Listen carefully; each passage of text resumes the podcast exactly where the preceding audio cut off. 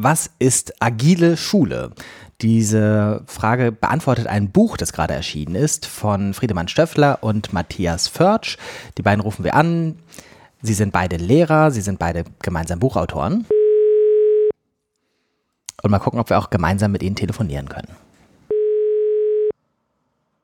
Matthias Förtsch. Hallo Matthias, hier spricht Jöran.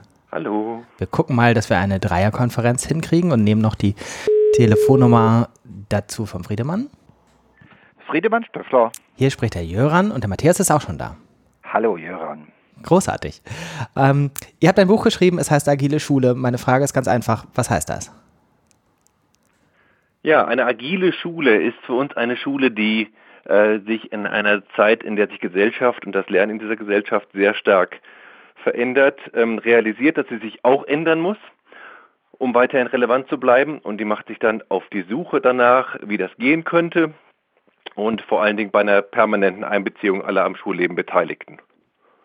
Soweit hört es sich erstmal ein bisschen abstrakt an. Ihr habt aber selber konkrete Hintergrunderfahrung dazu und das nicht am äh, grünen Schreibtisch, schlechte Metapher, nicht aus dem Nichts geschrieben. Ja, also ähm, der, der Begriff der Agilität drückt eigentlich das aus, was wir als Konzept an der Schule schon immer hatten, nämlich alle einzubeziehen, unabhängig von Hierarchien, unabhängig von Gremien, ähm, eine Beteiligungsstruktur zu schaffen, in der jeder sich einbringen kann. Und ähm, das lässt sich am besten mit dem heute modernen Begriff der Agilität beschreiben. Das heißt, ihr habt sozusagen agil gearbeitet, bevor es so hieß. Genau. Wenn du sagst, eure Schule, welche Schule ist das? Wie sieht es da aus? Ja, das ist das evangelische Firstwald-Gymnasium in Mössingen. Wir sind mal ein bisschen bekannter geworden, weil wir ähm, 2010 den Deutschen Schulpreis gewonnen haben, genau für diesen Bereich äh, Schulentwicklung. Das ist eigentlich ein ganz normales Ganztagsgymnasium in Baden-Württemberg, äh, südlich von Tübingen. Und äh, wir haben uns, ähm, ja, genau, eigentlich praktisch schon immer auf den Weg gemacht. Die Schule hat einfach eine Tradition, viel in Bewegung zu sein. Mhm. Mögt ihr mal einen Einblick geben, was das ganz konkret heißen kann. Euer Buch hat 128 Seiten, das kriegen wir jetzt nicht vollständig abgedeckt, aber einfach so einen Einblick, damit man ein Bild vor Augen bekommt. Also wir haben da ja ein größerer Teil, das ist der mittlere Teil, geht es um die Leitprinzipien. Und das sind eben, wie gesagt, aus der Praxis gewonnene Prinzipien. Dazu gehört zum Beispiel so ein Grundsatz wie nur aus Chaos kann neuer Kosmos entstehen. Ähm, und das ist, finde ich, für uns ein ganz wichtiges Prinzip äh, und der normalerweise in Schulsystemen nicht beherzigt wird. Man hat immer gern, wenn alles gut organisiert und strukturiert ist. Und wir sagen, es braucht ähm, schöpferische Räume, in denen Chaos herrscht, wo wirklich Leute mit Leuten reden, die normalerweise nicht von der Struktur her zusammenarbeiten und nur in einem Chaos kann, können neue Prozesse, insbesondere, und das gilt auch natürlich für die Digitalisierung, können neue Prozesse strukturiert und organisiert werden, weil so erst ein Raum für Kreativität und äh, ist und Energie freisetzt. Das wäre jetzt ein Beispiel gewesen. Sag mal ein Beispiel, wie das bei euch konkret an der Schule aussieht, das Chaos oder ausgesehen ja, ein hat. Beispiel für Chaos wäre zum Beispiel eine Schulentwicklungsklausur, die wir in re regelmäßigen Abständen äh, anbieten. Da fahren dann diejenigen, die Energie für diesen Prozess haben, die Lust haben, daran mitzuarbeiten, äh, mit auf eine externe, also auf eine Tagung, äh, zweitägige, beziehungsweise 24 Stunden insgesamt, Freitag, Samstag. Und das können ähm, Lehrerinnen und Lehrer, Schülerinnen und Schüler und Eltern sein, die Lust haben, sich eben in diesen Prozess einzubringen. Und da ähm, hirnen wir rum, würde ich jetzt mal sagen, und überlegen einfach mal, ähm, wie, in welche Entwicklung es da gehen könnte und äh, beziehen eben die Ideen dieser Person ein. Und das für uns Entscheidende dabei ist, dass das eben nicht unbedingt die Vertreter also von Gremien, gewählten Gremien sein müssen, sondern diejenigen Menschen, die einfach Lust haben, sich da einzubringen und entsprechend auch die Energie mitzubringen. Also es ist praktisch auch ein Denken außerhalb der klassischen Gremien. Wie kann man dann diese Agilität im Vorgehen mit der notwendigen, ich sag mal, Kontinuität, Stringenz, dem langen Atem ähm, verbinden, der für eine Schulentwicklung sicher auch im 21. Jahrhundert noch notwendig ist? Also entscheidend ist, äh, und das ist, glaube ich, was auch insgesamt in den Schulen zu wenig berücksichtigt wird, die Frage nach der Energie. Wenn ich alle Leute mitnehme, die Energie für was haben, und sei es auch, dass sie eigentlich äh, eine ganz andere Position als zum Beispiel die Schulleitung hier vertreten, ähm, dann bringen die eine Energie mit, fühlen sich gewürdigt und wollen gerne äh, insgesamt äh, an dem, in dem Prozess weiter mitarbeiten und sind da beteiligt über längere Phasen, nicht nur einmalig wie in der Schulentwicklungsklausur, sondern über einen längeren Prozess, wenn sie sich einbringen wollen. Und das Zweite ist, natürlich brauchen wir die Gremien nachher, um das umzusetzen. Also die Gremien sind wichtig. Ähm, das ist in allen, allen, allen Bereichen so. Aber die entscheidenden Faktoren sind immer die Leute, die Energie für was mitbringen und sich dann den Prozess auch einbringen.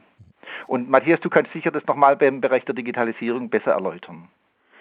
Äh, ich glaube, dass ähm, deine Frage war ja so in Bezug auf Nachhaltigkeit auch noch gestellt. Also ähm, gerade im Bereich ähm, Digitalisierung merken wir ja, dass nachhaltige Lösungen gibt es in diesem Bereich gar nicht gerade.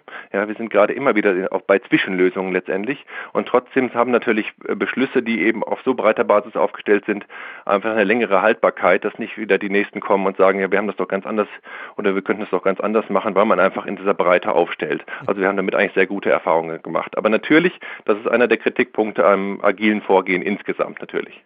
Mhm. Jetzt habt ihr einen Punkt vorgestellt von den äh, Prinzipien, die ihr im Buch habt. Was steht da insgesamt noch drin? Äh, jetzt meine ich allerdings eher das Inhaltsverzeichnis als ähm, die anderen neun Punkte. Ähm, warum sollte man sich das Buch anschauen? Wem hilft das wie? Also ich würde sagen, ähm, das Problem, was wir jetzt gerade haben, auch mit dem Digitalpakt, ist, dass Schulen ähm, gerne Digitalisierung jetzt unter der Perspektive der Technik oder auch der Finanzierung wahrnehmen oder vielleicht sogar aus so einer problemorientierten Perspektive. Und unser Buch will äh, dazu anregen, dass man eben, das, dass man eben gerade diesen Digitalisierungsprozess als Chance für Schulentwicklung begreift und ähm, als vielleicht auch für eine Schulentwicklung, die, die jetzt permanent abläuft und die alle einbezieht, die vielleicht auch neue Formen des Lernens erforscht und so dass das war zumindest für mich so die Hauptmotivation. Ich sehe Schule als äh, so eine Art Transmissionsriemen in dieser Gesellschaft eigentlich eher und nicht nur als, also wirklich als aktiv Gestalter der gesellschaftlichen Entwicklung und nicht nur als Empfänger der jetzt ein vorgegebenes Curriculum umsetzt beispielsweise. Und ich glaube, da kann man Motivation äh, gewinnen aus unserem Buch.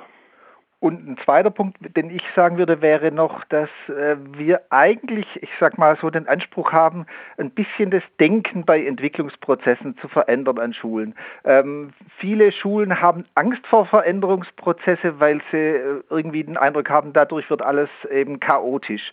Wir wollen eigentlich Mut machen zu solchen Strukturen, Mut machen, auch einfach Dinge zu machen äh, und in dem Zusammenhang eben letztlich proaktiv Schulentwicklung anzunehmen. Und äh, Schulentwicklung als Aufgabe, als permanente Aufgabe von Schule, die eben mit der Digitalisierung passieren wird, weil eben äh, digitale Entwicklungen nie abgeschlossen sein werden. Mhm.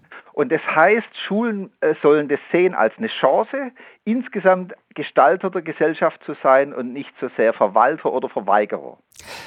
Habt ihr für Menschen, die das weiter interessiert, eine Link-Empfehlung oder sollen wir einfach das Buch nennen? Wir können das Buch nennen. Wir, es, wir haben allerdings auch den kompletten ähm, Schulentwicklungsprozess zu unserem Projekt Zeitgemäß Lernen dokumentiert unter www.schulentwicklung.blog.